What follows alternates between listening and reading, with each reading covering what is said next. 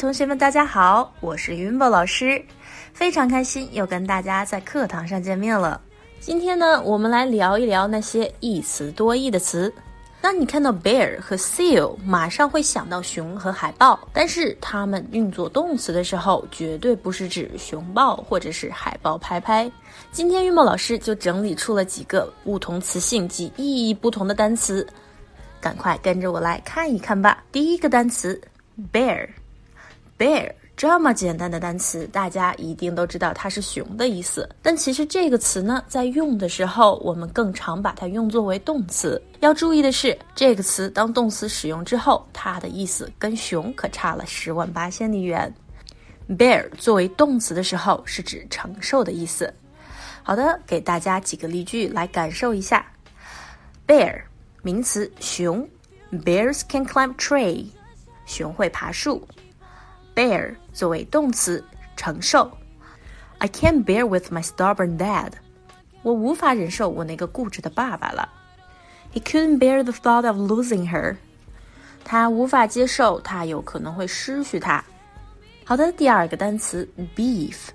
beef 这个词大家一定不陌生，牛肉。但是当它作为动词时，它有更多不同的意思呢。第一个意思是抱怨、发牢骚，比如说。He's forever beefing about his boss。他没完没了的在抱怨他的老板。Beef 作为动词还可以指改进、加强。We need new young players to beef up the team。我们需要新的队员来加强球队的实力。第三个单词 table。当桌子这个简单的名词当做动词使用时，它在美式英语和英式英语中有不同的意思。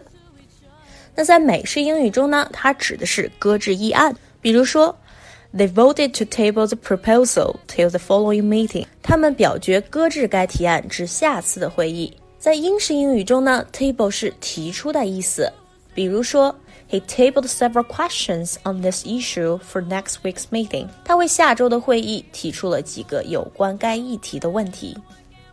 顺便给大家补充两个关于 table 的英文谚语。第一个。